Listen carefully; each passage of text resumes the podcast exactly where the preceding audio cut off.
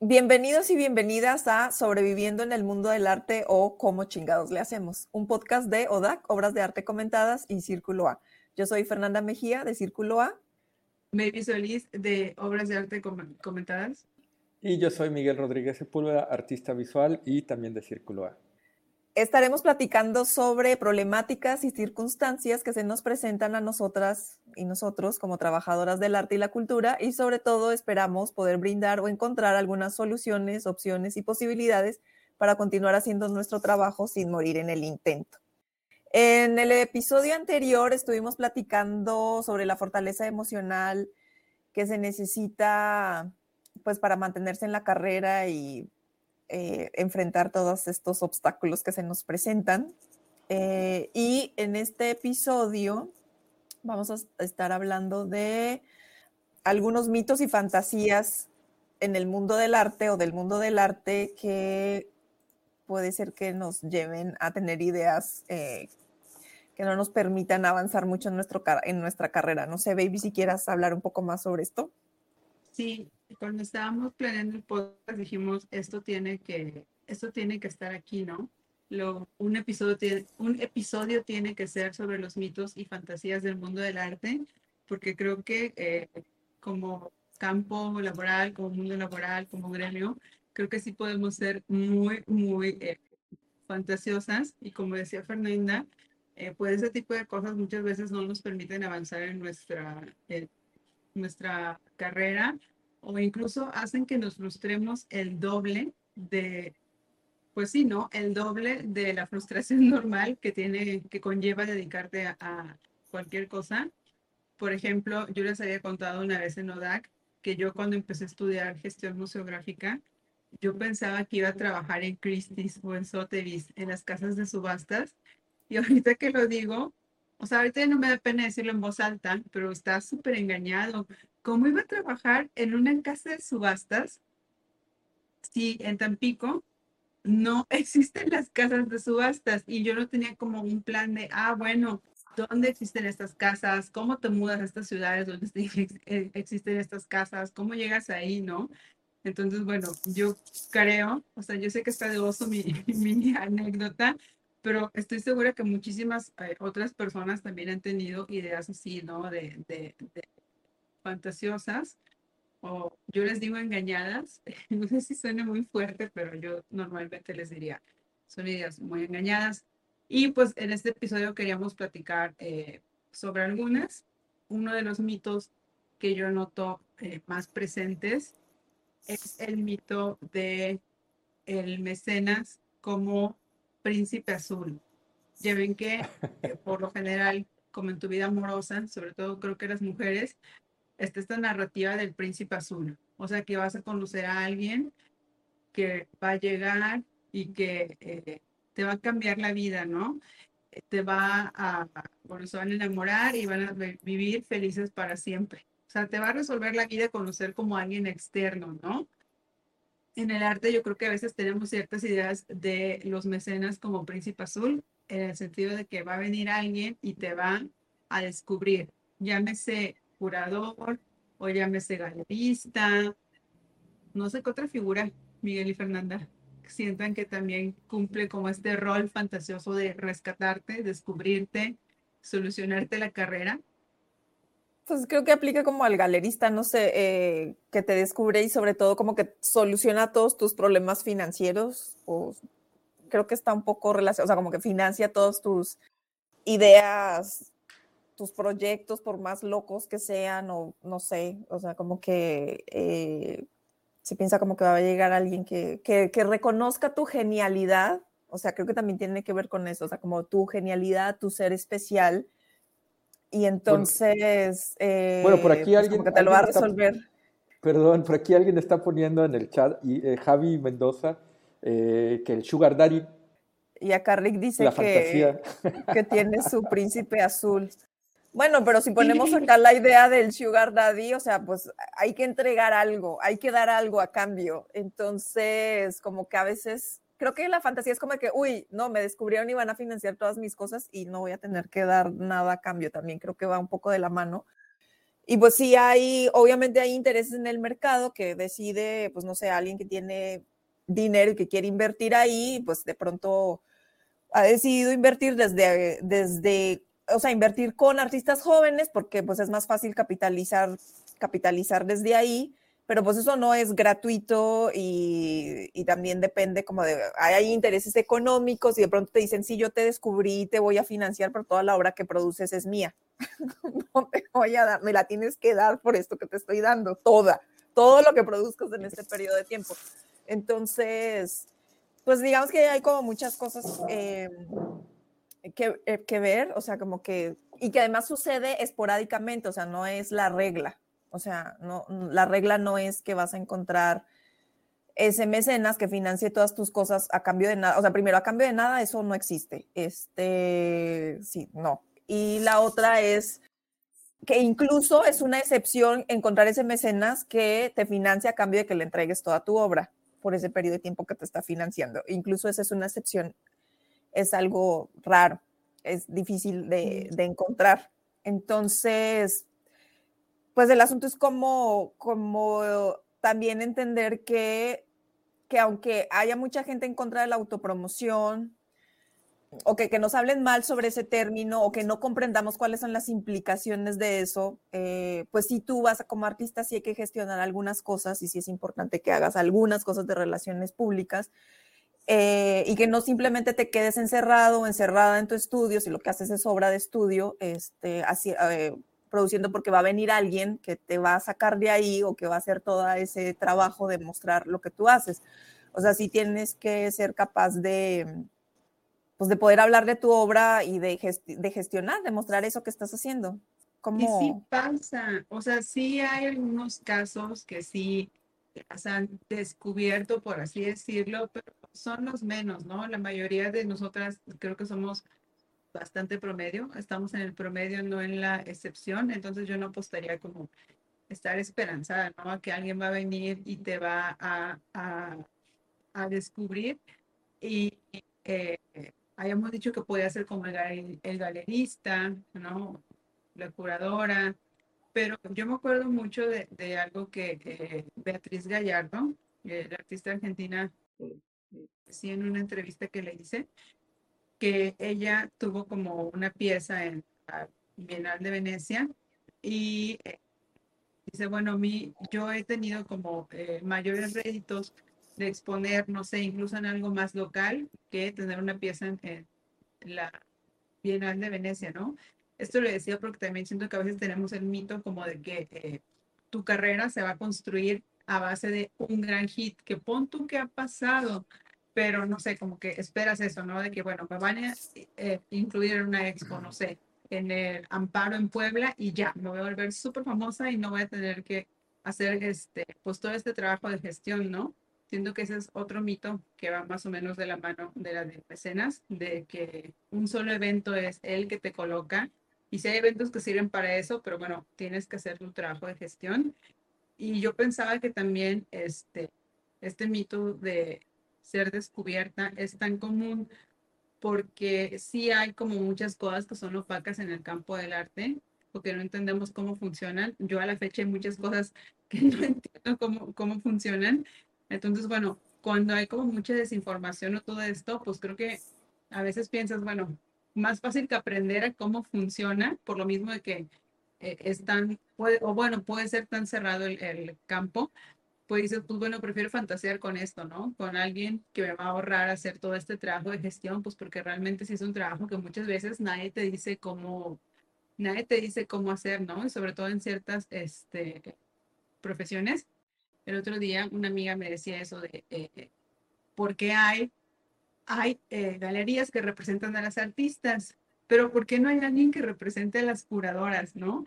Y yo decía, no es tan descabellado lo que estás diciendo, ¿no? Porque una galerista se encarga como de moverte tu obra, conseguirte todos tus shows, etcétera.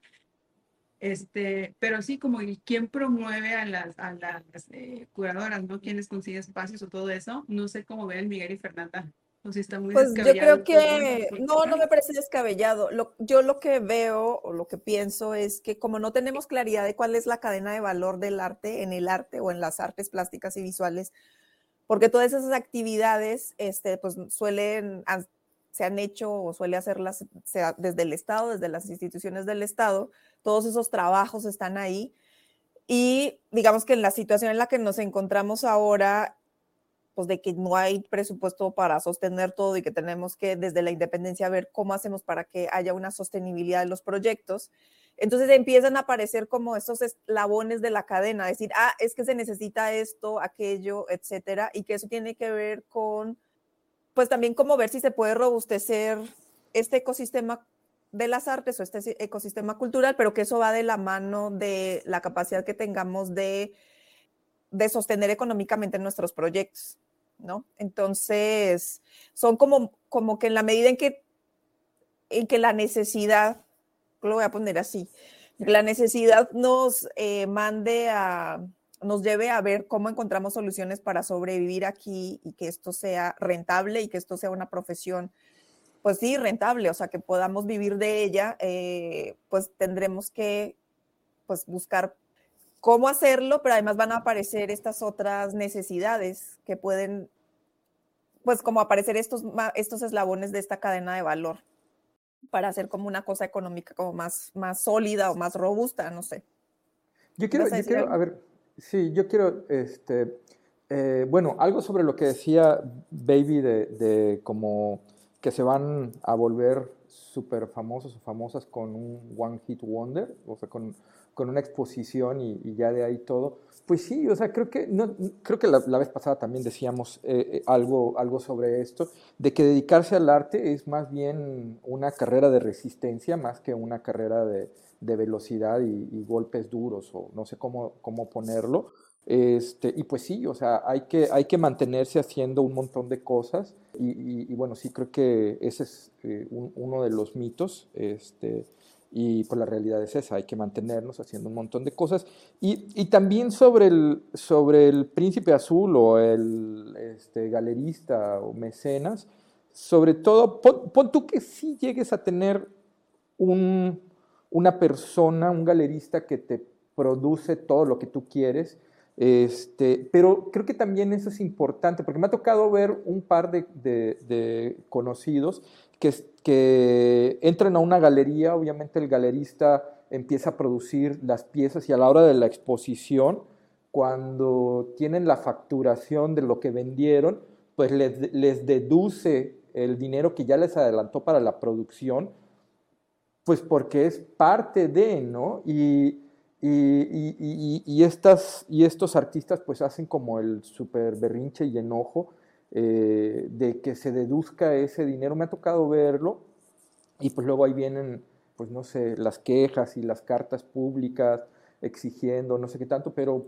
no sé, hay, algo que tenemos que entender.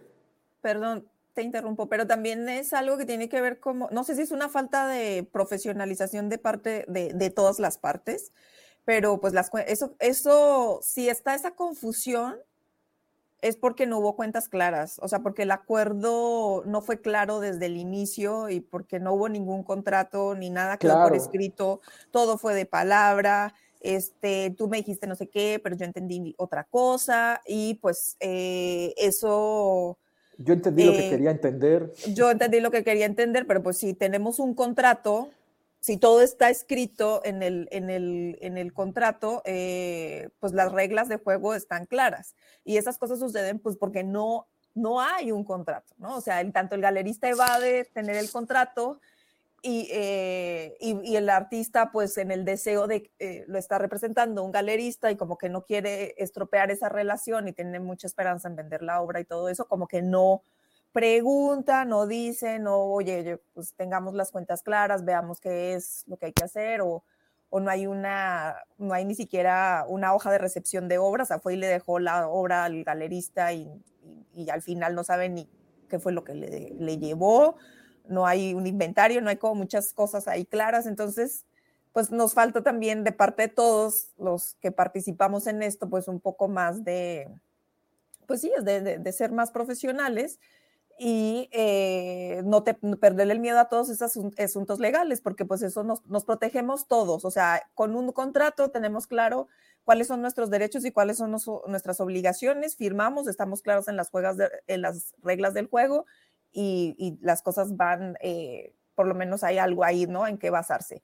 Cuando es de palabra, pues las palabras se las lleva el viento, o sea, eso no quedó escrito.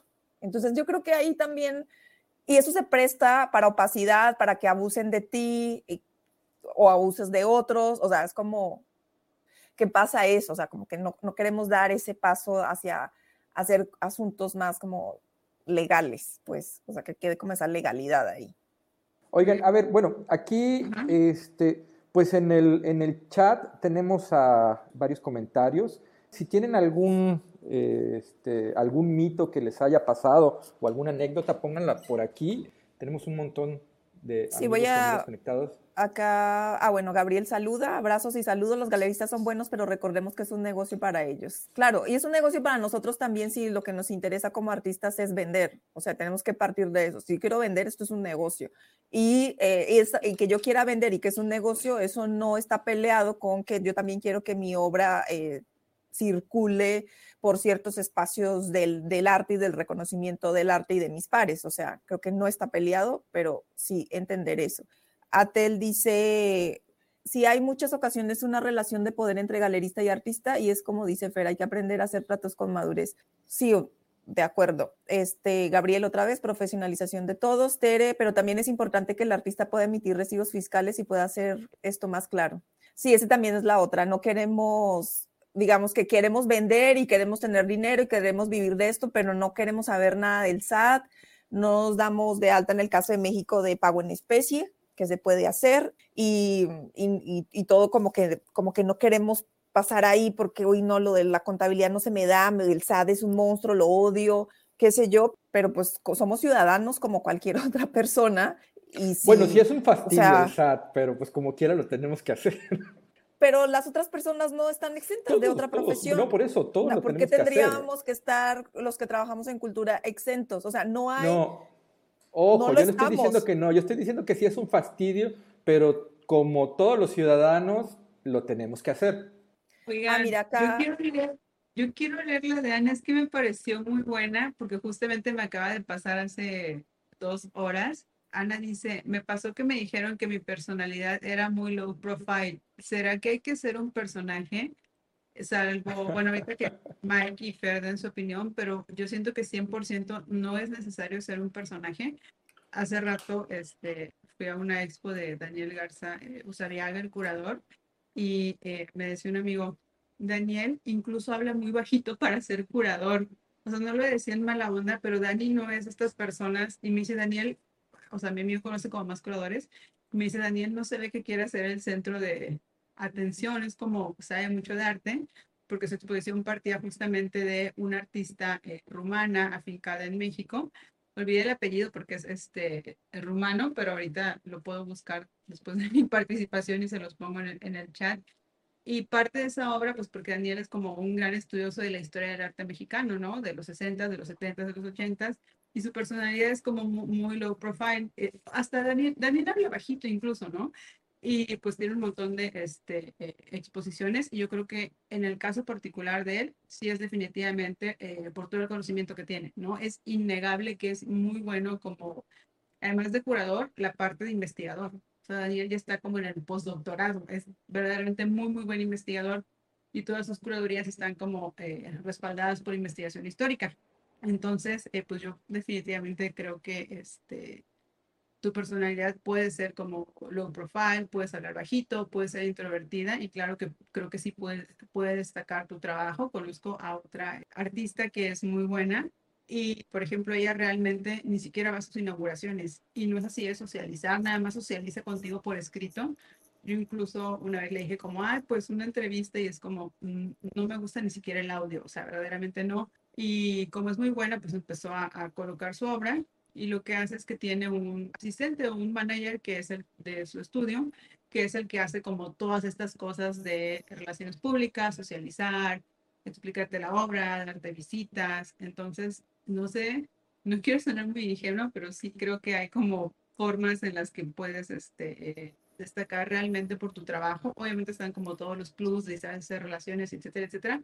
Pero yo creo que si eres como bueno en tu trabajo, digo, no todo se te da en automático y podríamos hablar de ese mito, Miguel, que, de que no, no se trata nada más de ser buena, pero siento que sí hay maneras de destacar, como por tener ciertos conocimientos o ciertas habilidades, a pesar de que tú seas como muy profile, las demás ¿Qué opinan? Sí, yo creo que, que, no es necesario tener un, o sea, que sí puedes tener un bajo perfil y que no necesitas ser el centro de atención y que si llegas a la inauguración, pues todo gira alrededor de ti porque eres el personaje, este, no, no creo que sea necesario. Y, por ejemplo, en, con el ejemplo que das de esta artista que no le gusta, digamos, como que aparecer mucho y que tiene alguien que hace sus relaciones públicas, eso también es una manera de gestionar su carrera yo creo que cuando hablamos de autogestión no es como que el artista tenga que estar ahí todo el tiempo tocando puertas, sino que pueda tener a alguien y puede ser que decida contratar a un relacionista público o a alguien que le ayude a manejar todas esas relaciones y que le busque lo que necesita,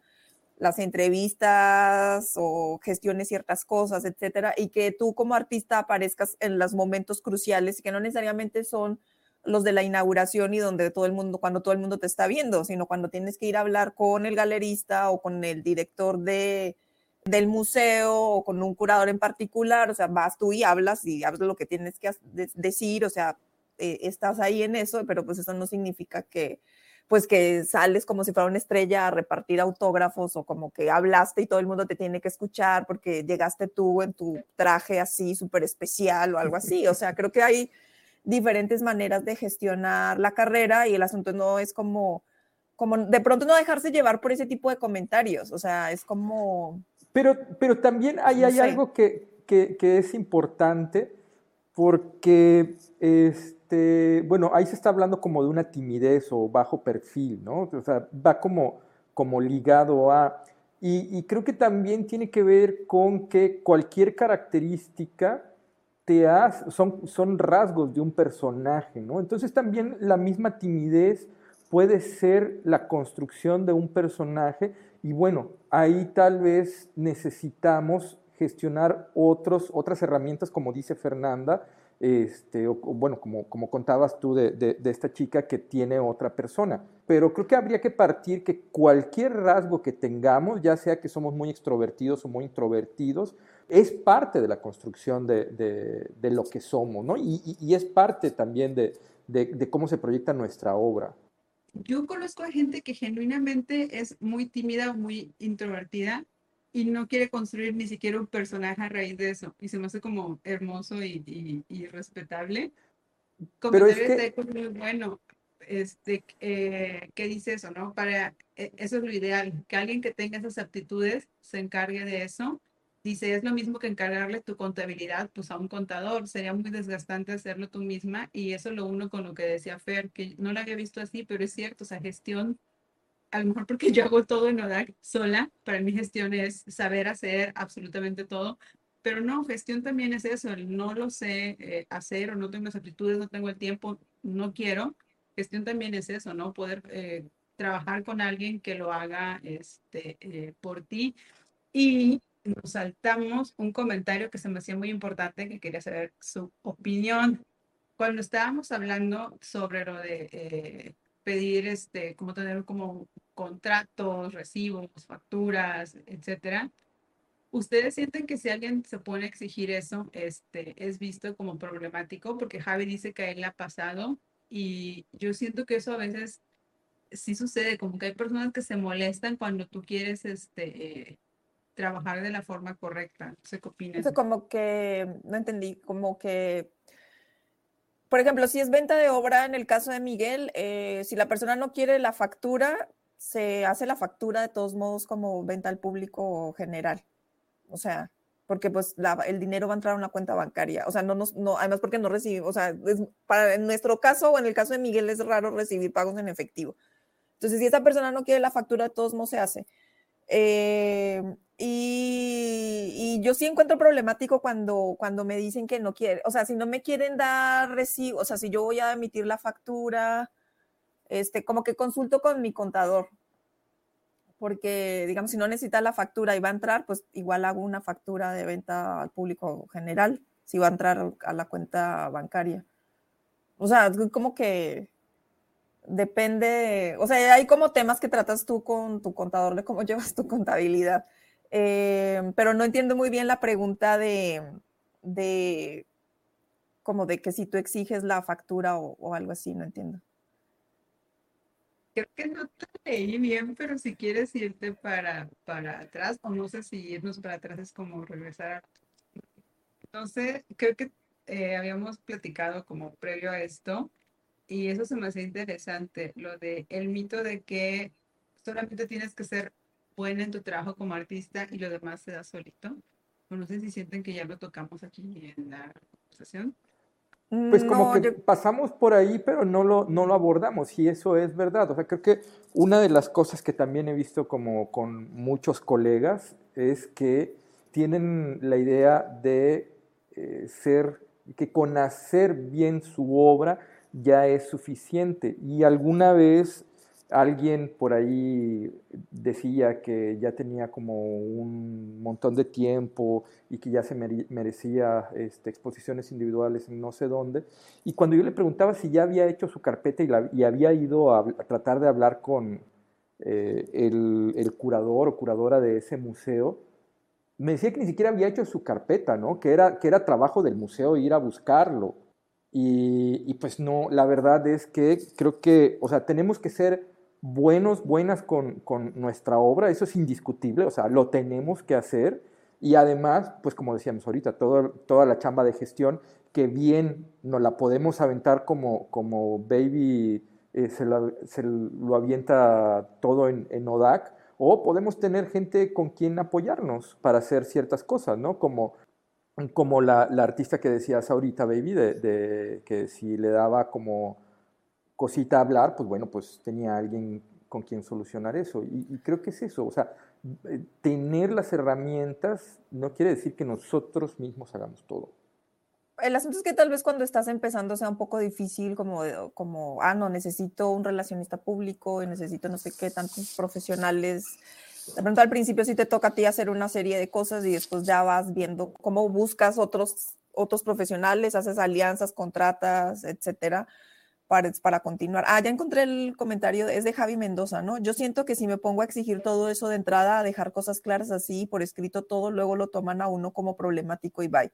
Ah, las galerías, yo, yo, yo, yo, yo, yo, sí. Ok. Yo creo, yo creo que sí, tienes razón, Javi. Este, te pueden tomar como problemático y darte una patada en el trasero y sacarte de esa posible oportunidad que ibas a tener, pero te lo digo por experiencia propia Creo que si eso sucede es porque ese lugar no era el ideal. A mí alguna vez me pasó algo por, por el estilo, pedí documentación y qué bueno que me pasó. O sea, te lo juro, te lo juro.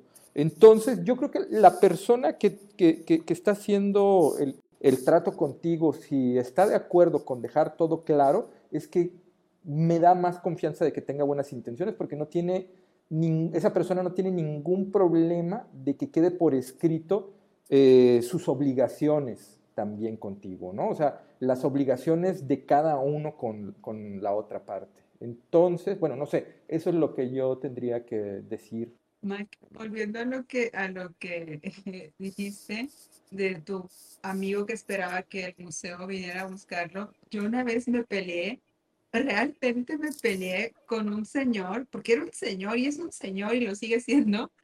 Yo ni siquiera tenía edad, o sea, fue hace muchos años, fue hace como 10 años, yo no entendía mucho del arte, pero sabía que eso no tenía sentido. Creo que estábamos, fue en Tampico. No sé, hicieron como una reunión con personas de cultura y al final, no sé por qué un señor empezó a decir así de que es que nos tienen que buscar a, a, nosotros, nos tienen que buscar a los artistas. Yo no tendría por qué venir aquí a escuchar esto. E, ellos me tienen que buscar a mí. Me peleé con el Señor. O sea, sí de que es neta que estás diciendo esto a tu edad. O sea, ¿crees que la gente te tiene que, que buscar? Ahorita me acuerdo de eso.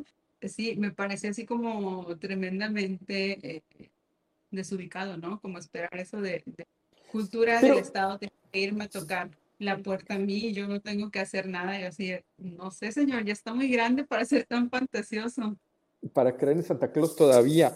Sí, también es que es más fácil, es más fácil autojustificarse diciendo que no me hicieron ni era responsabilidad de la otra o de, no sé, de cualquier otra persona, a asumir tus responsabilidades y hacer todo el trabajo que, que requiere, ¿no? Creo que esa es como una de las conclusiones generales de este podcast, o sea, no de este episodio, pero algo que siempre hemos platicado de eso, de, es más complicado, ¿no? Hacer el, el trabajo que irse en, como en fantasías. Y un mito que nos falta tocar y que creo que es súper, súper común, quizás es el más común de todos, es que todas las personas que nos dedicamos al arte tenemos vidas este, problemáticas, ¿no? Pero problemáticas eh, nivel, este, problemas de alcoholismo o problemas de drogas o como una vida como, este, sino como una vida como muy, muy tormentosa y casi que todo nuestro trabajo viene, ¿no? Como de algún tipo de, tormento.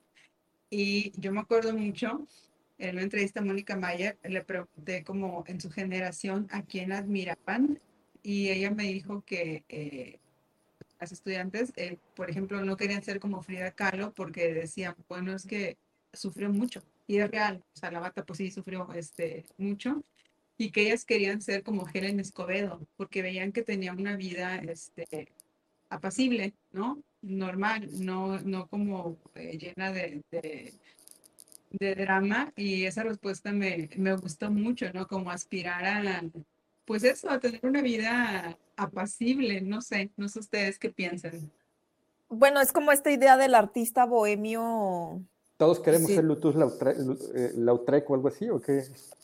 Yo no quiero ser Lutus Lautrec. pues para poder crear una obra, pues sí se requiere disciplina. O sea, eso no disciplina no significa que vives bajo un régimen militar o una cosa por el estilo. O sea, simplemente es como un compromiso que tú tienes contigo y con la creación de tu obra o contigo misma y, eh, y pues estás increíblemente motivada y te levantas a hacer tus cosas. De pronto tienes un horario diferente al de las otras personas, no te levantas a las 5 o 6 de la mañana y tienes un horario, sino que trabajas en otro horario, pero en definitiva le, le inviertes mucho tiempo a eso que estás haciendo. No hay manera de tener una obra sin trabajo. Sí, a ver, yo quiero, yo aquí, bueno, eh, Gabriel está poniendo en el chat, vivan los problemas que nos inspiran a crear, que, que pone como también la otra parte. Y sí, definitivamente tenemos que tener eh, disciplina y estas cosas, pero creo que ahí se mezclan como varias cosas porque podríamos estar hablando otra vez de las personalidades. Y no sé, en, mi caso, más allá de cómo te comportas, eh, si andas haciendo relajos o deprimido o no deprimido o, muy tranquilo, tranquila en tu casa, va más allá. Y creo que sí hay como, no sé si problemas o cosas que te conflictúan de, del contexto o de tu historia o de tus relaciones con más gente o con el mundo o qué sé yo. Y esas situaciones problemáticas te llevan a analizar o a hacer obras. ¿no? En mi caso, muchas, muchas de, de, mis obras es justo porque tengo como una dificultad para acercarme a cosas que me estresan, que no me gustan o que me, me son difíciles. Y, bueno, ahí estamos hablando como de, de, que parten de un conflicto y, la, y al hacer esa obra es, es, el proceso para acercarme, no sé si para bien o para mal, pero para acercarme de alguna forma a esas cosas y entenderlas y tener como otros ángulos para como agarrarla de diferentes lugares. Ahora, ¿para qué quiero agarrar es, esa, esa situación o entender? Pues no lo sé, pero, pero vaya, ahí hay como algo que tendríamos que tener entre, entre estas eh, eh, este, características de la personalidad y estos conflictos que, que, pues sí te generan como, como algo en la cabeza y te lleva a, a, estar como rumiando esas, esas, esos contextos problemáticos, ¿no? Me acabo de acordar de que nos iba a contar Fer, que es muy bueno, sobre tener una asociación civil porque siento que ahorita como platicamos igual como más mitos eh, artistas, eh, pero no sé, también estamos pues eh, aquí pues, personas que no somos artistas, pero podríamos tener una asociación civil, ¿no? Porque pues nuestro, trabajo es de arte o si no tenerla, como ya hemos pensado eso de, oye, y si me constituyo como asociación civil, ¿será que van a llover los donativos? ¿Será que se me va a resolver toda esa parte? No sé, Fer, si le quieras este, contar.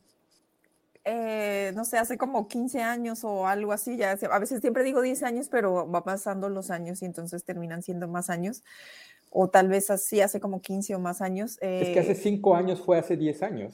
sí.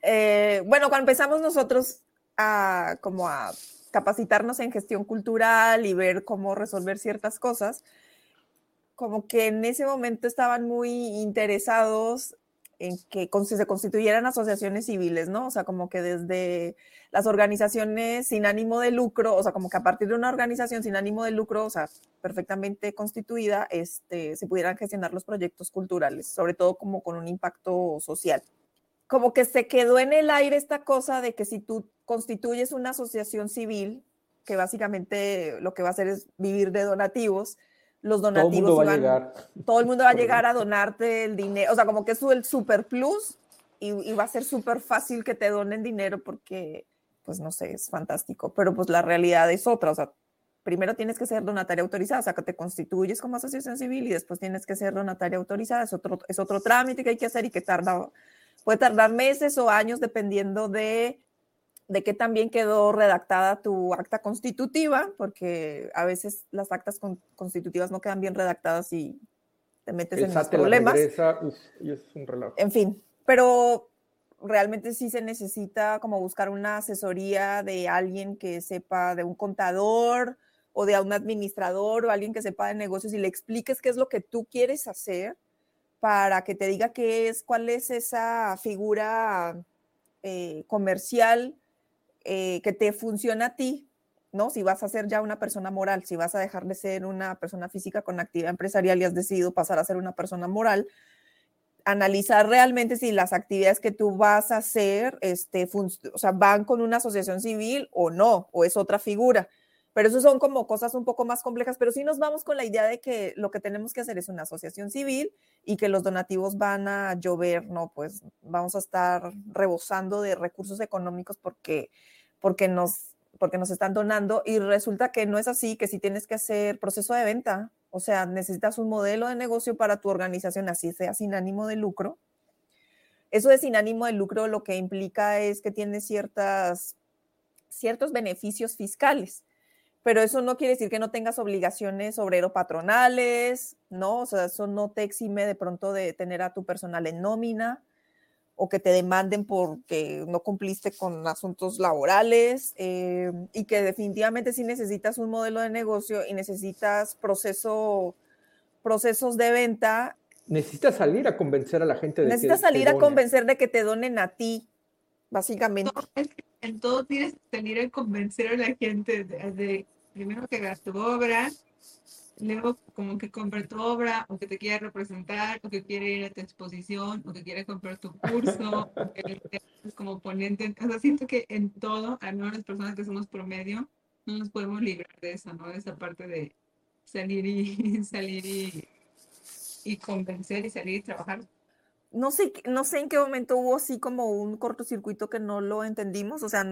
no, sé si es como esta crisis en la que vivimos, como que tu salida en términos económicos no es como que alguien te emplee y ya está todo resuelto porque tienes todas tus prestaciones sociales, bueno, no, o sea, realmente todos somos trabajadores independientes, entonces, em, no sé, en la mayoría puede ser, entonces sí, sí hay un proceso en el que tienes que salir a ofrecer tus productos y tus servicios, o sea, sales a ofrecer tu obra, sales a ofrecer tus servicios y pues eso implica un proceso de venta, ¿no? Que de pronto lo haces de manera natural, no lo tienes sistematizado, no lo tienes tan consciente, pero ahí está ese proceso de venta y no es algo malo, o sea, no es como el demonio y yo estoy estafando a la gente porque estoy tratando de vender algo, porque a veces se ve eso, como que vender es como como estafa, no sé, como que no sé qué tanto esté esa idea por acá con la gente que, nos está acompañando hoy en vivo. Yo creo que ese podría ser otro, otro buen mito del cual hablar, o sea, vender es estafar.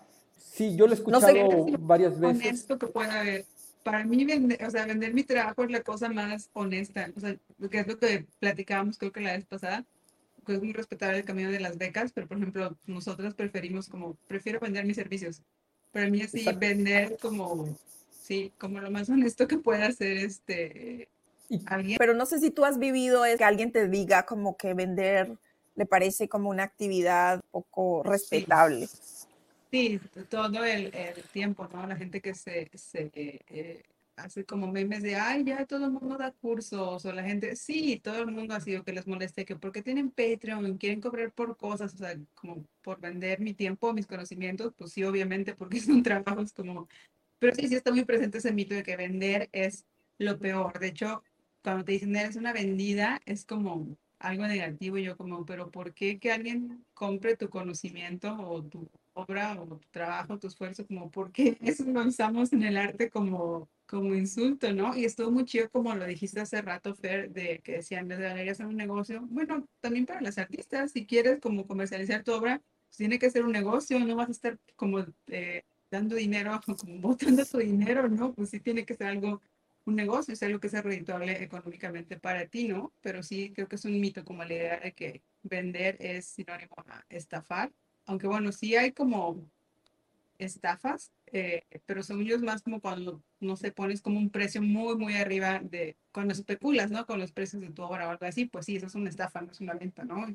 claro, cuando, cuando tu trabajo es una estafa, pues el proceso de venta fue una estafa, pero si tu trabajo es bueno, y hace rato decíamos que había que partir que nuestro trabajo es bueno, si tu trabajo es bueno, es, es un gana-gana, tú le estás dando algo bueno a la persona que te compra y la persona te está dando algo que te necesitas porque hasta ahorita yo no he podido pagar ni la renta ni el internet con este, aplausos. Sí, o sea, es como que tú entregas algo que la otra, o sea, la persona está recibiendo algo que considera que es valioso, que tú le estás entregando y la manera en que reconoce el valor de eso que tú le estás dando, pues es con una cantidad de dinero. Es como una transacción muy simple, o sea, como que eh, es una manera como sana de reconocer el valor también de eso y que se puedan seguir produciendo estos conocimientos o estas actividades, porque no habría manera de hacerlo de otra forma o sería una cosa increíblemente elitista, pues que solamente las personas que tienen resuelta su situación económica pueden dedicarse al arte porque pues, eh, pues ya tienen resuelto todo desde otro lugar y pueden hacer esto sin ningún tipo de problema y, lo pueden hacer abierto al público, gratuito, etcétera. Pero esa es una posición que siempre he pensado que es elitista, eh, clasista, porque pues entonces las personas que sí necesitamos recibir una remuneración por nuestro trabajo, entonces no nos podríamos dedicar al arte y la cultura porque pues cómo tenemos que cobrar, ¿no? O sea, tenemos que vender, tenemos que ofrecer nuestros servicios, tenemos que ofrecer lo que hacemos porque pues porque tenemos que comer y no se come aire yo tengo muchos conflictos con esa idea de que, de, que, de que no puedes cobrar o como una cosa así, porque sí la encuentro así, clasista y elitista, o sea, como que solamente las personas que tienen una situación económica resuelta se podrían dedicar entonces al arte y la cultura de manera profesional, no sé, porque los demás pues no estaríamos imposibilitados de hacerlo. Sí, tenemos varios comentarios, ¿quién los quiere leer? Perdón. Este, pues si quieres tú, Mike. A ver, eh, voy a, hay uno de Atl y otro de Taeco. Voy a leer primero el de Taeco para cerrar con este tema y luego leo el de Atl. Dice Taeco, yo siento que vender sigue siendo un estigma ante el público general y si te oyen planificando con números se te quedan viendo como diciendo, pero ¿por qué te preocupas por eso? Tú eres artista, solo deberías de pensar en el arte. Y bueno, pues sí, es justo lo que, lo que estábamos diciendo. Y bueno, el otro de Atl que tiene que ver con lo que hablábamos hace ratito, eh, dice, hablando de las anécdotas personales, recuerdo que hace muchos años Axel Velázquez me invitó a una expo en el Casino Metropolitano en Ciudad de México. Se llamaba El acoso de las fantasías. Escribió una frase sobre el muro con fragmentos de concreto, que bueno, yo me acuerdo de esa pieza que hizo Atle. Un buen escultor, bueno, la frase decía, un buen escultor, joven de segunda del tercer mundo. Era un poemínimo apropiado de Efraín Huerta, pero recuerdo claramente que me, que me daba cuenta en ese momento que yo como artista no era tan singular como llegué a pensar unos los antes. Bueno, ahí me quedó como, como raro. Tal vez unos años antes. Unos años antes, sí. Y, y, si Hacienda te autoriza a ser donataria autorizada, eso dura un corto tiempo y se necesita un gestor de recursos y un proyecto que vender. Sí, sí hay que estar, hay que estar renovando esto. Creo que todos los días, eh, digo todos los días, todos los años eh, hay que hacer un... hay que hacer informes un informe para que te lo renueven y si no haces este informe, ahí mismo te lo quitan, pues tienes que... Pues volver a tenerlos como bien complicados, a lo mejor es, si ya, tienes, ya eres donatario autorizada, es pues hacer todo como, hacer tus informes, tener todo en regla. Aquí volviendo como a esto, eh, retomando el comentario de Taeco, como que esto de solo deberías pensar en el arte, es que yo creo que creemos que las cosas suceden por generación espontánea o que todo es como, no sé, cae del cielo, se hace mágicamente o algo así pero en realidad sí hay planeación. O sea, ¿qué hace un galerista? O sea, hace un galerista si quiere posicionar a su artista. Hace un montón de cosas de gestión, busca que lo vean ciertos curadores, busca que aparezca en ciertas revistas especializadas de arte, busca que lo inviten a ciertas eh, bienales, o sea, porque posicionar a su artista también implica que mejoren sus ventas o que pueda especular más con el precio de la obra de estos artistas. Entonces, eh, si el artista no tiene un galerista que haga esto, o, si su galerista no lo hace, pues tiene que ver de qué manera lo resuelve, porque no siempre los galeristas lo hacen. Y ahí es donde el artista tampoco tiene que estar pasivo, ¿no? O sea, como que si su galerista solo se encarga de vender, está muy bien, está muy bien que hagas porque no te tengas que preocupar, pero también tienes que ayudar al proceso de venta. Y ayudar al proceso de venta de pronto es hacer todas esas otras gestiones que tal vez el galerista que tienes en este momento o el dealer que tienes no lo está haciendo o no lo está resolviendo. Entonces, pues no es algo como que solamente tú como artista te quedes haciendo tu obra y nada más cuidando solo eso, sino que hay una parte también como muy práctica eh, donde tienes que salir a resolver todas esas cosas, a ver cómo, cómo puedes hacer circular tu obra, cómo puede verse en otros, en otros lugares, quién más puede interesarse en ella, qué otros aliados encuentras, con quién más discutes. Al principio habíamos dicho que eh, o sea, al principio de esta sesión y del anterior que presentamos el podcast, habíamos dicho eso, que una de las finalidades sí era dar este, soluciones. Y yo creo que eh, aquí con lo que comentó Taiko y le contestó eh, Fernanda, siento que es una eh, posible solución como para todo este tema de los mitos y es justamente hablar de las cosas, ¿no? Como para que las personas vayan teniendo en cuenta eso, ¿no? De que no, eh, dedicarte al arte no es nada más estar pensando en el arte, ¿no? Por supuesto que tienes que eh, eh, pensar en ciertas estrategias para posicionar tu obra o tienes que saber este, de números, desde números de tu producción hasta pues números de lo más, lo más obvio, ¿no? De números de, de, tu contabilidad, ¿no? O de tus este, ingresos y pues sí, yo eso lo pondría como una posible eh, solución, comenzar a hablar de todas estas cosas justamente para pues desmitificarlas. Bueno, ya como soluciones, uy, pues es que yo creo que una solución va a sonar como genérica, pero creo que puede aplicar a muchas cosas. Es, pues nos tenemos que hacer responsables de, de hacia dónde queremos que vayan los, lo que estamos haciendo, ¿no? O sea, si queremos que se vea qué es lo que tenemos que hacer y tenemos que, tomar acciones en eso, si queremos que circule en, los circuitos comerciales, qué son las cosas que, que necesitamos hacer y tomar eh, acción en esas cosas. Entonces, sí, pues suena como muy, muy genérica mi solución, pero creo que ahí está el asunto. Bueno, la otra, aquí revisando las notas, otro, otro de los mitos relacionados con esto de la venta de las obras de arte y los galeristas es como que si tienes un galerista te va a vender siempre, te va a vender todos los meses, te va a vender todo el año y va a facturar todo lo que tú necesitas. Bueno, eso no siempre sucede, muchas veces no sucede. Entonces, eh, o sea, vender no es fácil. Vender obras de arte no es tan sencillo y se necesita gente que ya esté sensibilizada e interesada en el arte, incluso para comprar obra de arte económica de precio accesible. Entonces, también tenemos esta idea como que nos acercamos a alguien que va a vender o le interesa nuestra obra porque la quiere vender, entonces como que ya nos hacemos la idea de que va a vender todo. No, es una posibilidad de que va a suceder, de que va a empezar a vender nuestra obra, de que va a ver si dentro de su cartera de clientes, de la gente que conoce, que le interesa el arte, a ver si, su, si nuestra obra va a poder encajar ahí, les va a interesar, la van a comprar. O sea, es como una primera prueba de nuestra obra en un mercado, ¿no? Con personas como muy concretas, ¿no? Que compran arte. Entonces, también yo creo que sí es necesario entender que, creo que eso lo decíamos en el capítulo, en el episodio anterior, y es que nos tenemos que fijar qué es lo que venden estos galeristas o qué venden estos dealers, ¿no? Porque de pronto nuestra obra no encaja mucho ahí o que simplemente hay que probar si lo que nosotros hacemos le puede interesar a los compradores eh, o estos coleccionistas con los que está en contacto esta persona, ¿no? Este intermediario que hace, que hace el proceso de venta. O nosotros también tendríamos que preocuparnos en encontrar nuestro segmento. Eh, pues lo digo así como muy, muy técnicamente, o sea, como quiénes son esas personas que pudieran, pudieran estar interesadas en nuestra obra, consumirla de diversas maneras.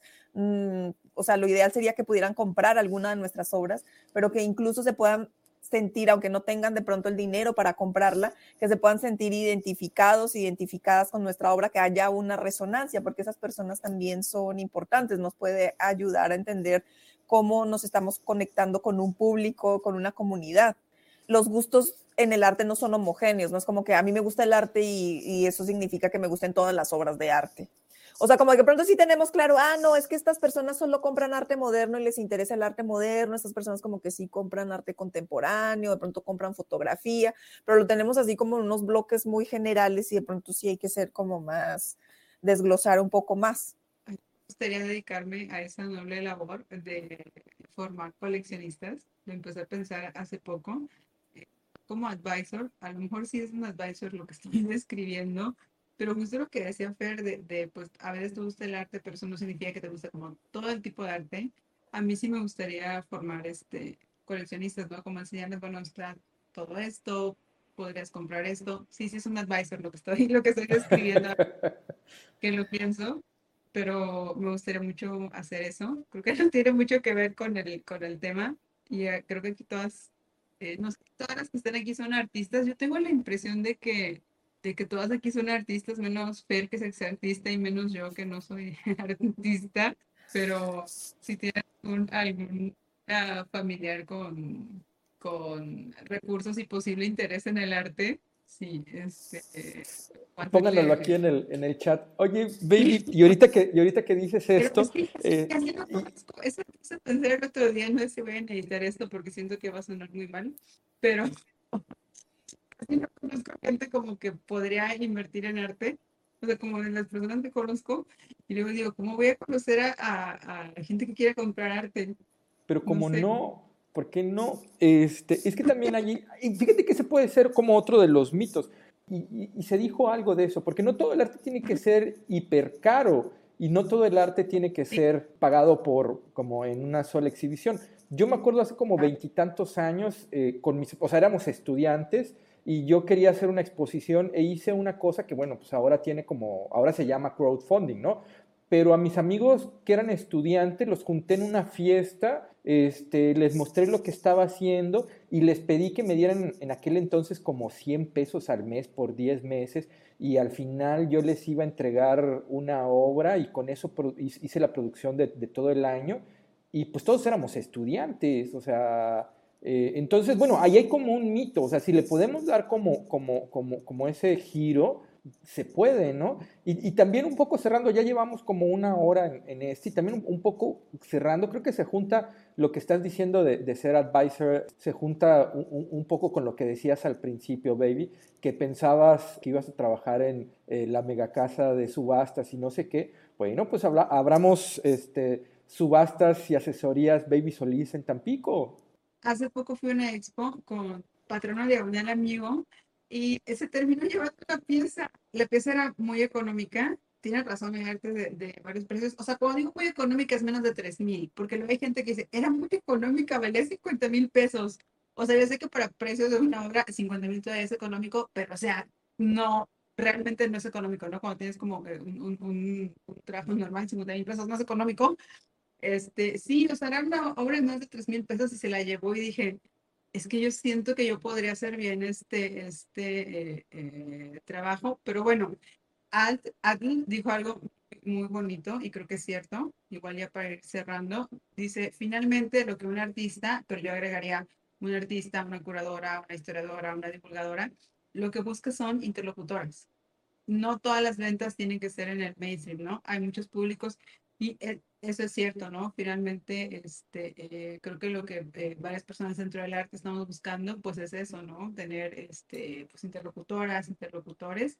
Y si no, no todo, volviendo a lo que decías, Mike, si no todo tiene que ser como este, obras carísimas, ¿no? Y hay como muchos públicos, dice aquí que sí, que lo que buscamos finalmente son este, cómplices, y yo Totalmente de acuerdo.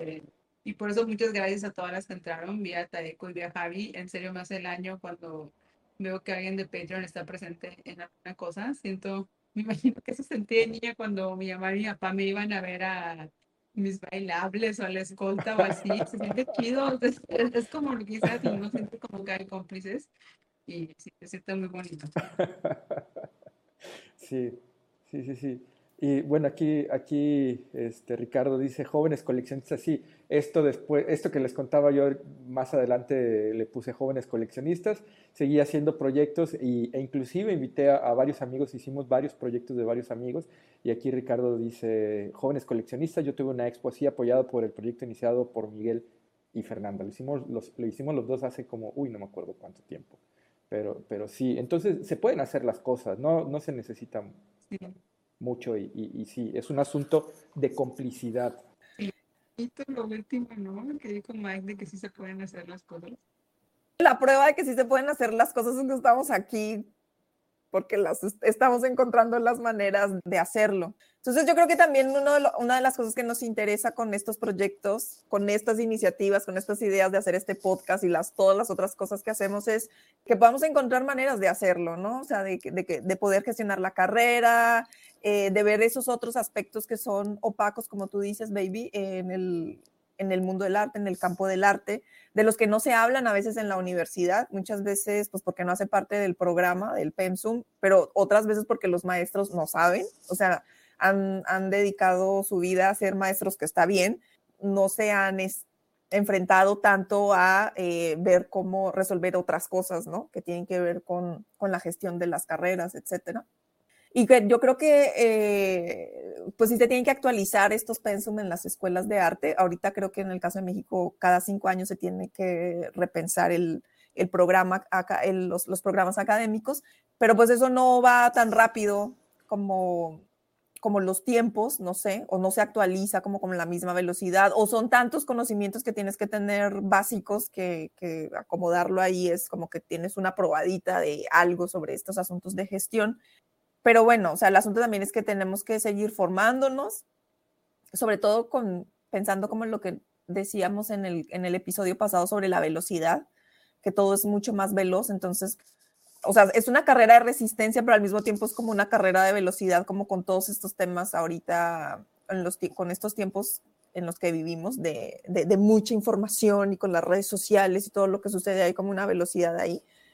Pero pues sí, esperamos que esto que hacemos contribuya como a que esto sea menos opaco y entre todos sepamos, eh, podamos transparentar de qué manera se hacen las cosas.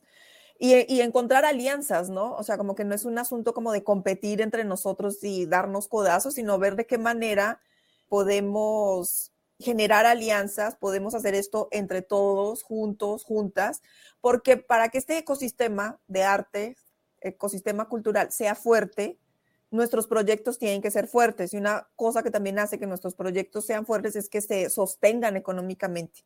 Entonces, si, los, si entre todos logramos sostenernos económicamente, este ecosistema se va a fortalecer. No es como que un proyecto compite por tener los recursos, todos los recursos. Eso, eso va a hacer que la cosa esté desequilibrada y que en realidad no logremos fortalecer todo el ecosistema para que podamos tener incluso un arte mucho más diverso, más variado, más incluyente, con diversas voces. Es como, como que sí es importante hablar de esto también. Si hay dinero, hay posibilidades de crear. Que se ve así, sí, es, es, muy, es muy cierto, ¿no? Lo que decías, si los proyectos económicamente son sostenibles, pues eso eh, resulta en un campo del arte que también en general, ¿no? En global es este, eh, sostenible. Y no sé qué les parece si cerramos esto. Sí, Pues yo creo que sí, porque ya llevamos más de una hora. Y pues muchas gracias, ya para cerrar, pues muchas gracias a ustedes, Patreons, tanto de Obras de Arte Comentadas como de Círculo A, que hacen posible que estemos haciendo esto. Eh, Miguel, si quieres mencionar a quienes están acá en vivo para darle las Tenemos un montón de gente, ya se, ya se, salieron varios, pero tenemos, este, está Atl, Tere, Eric, Ana, Rick, eh, Gabriela, Baby, Javi Mendoza, y bueno, Gabriel ya se fue, que estaba por aquí hace rato, y se me fueron varios que no pude nombrar. Eh, son Patreons de Círculo A, Patreons de, Obras de Arte Comentadas. Bueno, si quieren estar en las transmisiones en vivo y participar en, el chat mientras vamos grabando estos podcasts, pues suscríbanse, participen en los proyectos de, Círculo A y Obras de Arte Comentada en los Patreons de, cada uno de los proyectos, ¿no? Eh, baby. Ah, pues sí, muchas gracias a todos por, este, por haber entrado no sé quién puso, eh, los quiero mucho, me imagino que era a Mike y a Fernanda, pero yo también les quiero mucho a todas las que estuvieron este, presentes. Y eh, siento padre anunciar el Patreon de alguien más, ya que Mike dijo lo de suscribirse al Patreon, al Patreon de DAC, pues sí, también Círculo A para ver todas las convocatorias. Y pues nada, me gustaría además agradecerles, eh, recordarles que el 19 de febrero vamos a tener un curso que imparte Tomás Pérez. Él fue curador del Carrillo Hit, eh, se acaba de salir, estuvo unos años trabajando ahí y ha curado también para el Cervantino, estuvo trabajando en la Galería OMR y el curso es sobre cómo presentar una carpeta para una exposición. Si tú le quieres proponer una exposición a una galería, a una institución, a un patrocinador, bueno, vamos a ver qué tiene que incluir una carpeta de una exposición. Y eh, pues también, eh, si quieren seguir obras de comentadas en todas las redes, estamos en TikTok, Instagram, Twitter y Facebook como obras de arte comentadas. Y pues muchas gracias otra vez a todas y a Miguel y Fernanda. Súper, súper este, bueno el, curso que van a tener, porque justo estábamos hablando hace rato, ¿no? La, anécdota que decía de, este amigo que, quería que lo fueran a buscar. Bueno, pues ahí ya tienen, eh, si se preguntaban cómo se hace, bueno, pues ya Baby va a tener el curso, ¿no? Entonces, este, eso. Muy bien. Nos encuentran en Instagram y Facebook como Círculo A. En Instagram, Círculo A Convocatorias y Círculo A tenemos dos cuentas con dos contenidos distintos y en Facebook como Círculo A. Y pues en nuestro Patreon es patreon.com diagonal círculo A. y a em, mí me encuentran en Facebook, Instagram, Twitter y Pinterest como Miguel Rodríguez Sepúlveda, artista visual. 100% artista visual. Sí. Pues muchas gracias. Pues, muchísimas gracias por estar aquí, muchísimas gracias por ser parte de, estos proyectos. En verdad, lo podemos hacer gracias a ustedes y este, estén pendientes, dentro de 15 días vamos a tener el, el siguiente, eh, la siguiente grabación del, del podcast eh, y cuando salgan este, el podcast ya en, en, las plataformas de streaming, pues compártanlos con todo el mundo, ¿no? Muchísimas gracias y ¿qué más? Pues creo que es todo. bueno, pues hasta luego. Bye. Chao. Bye.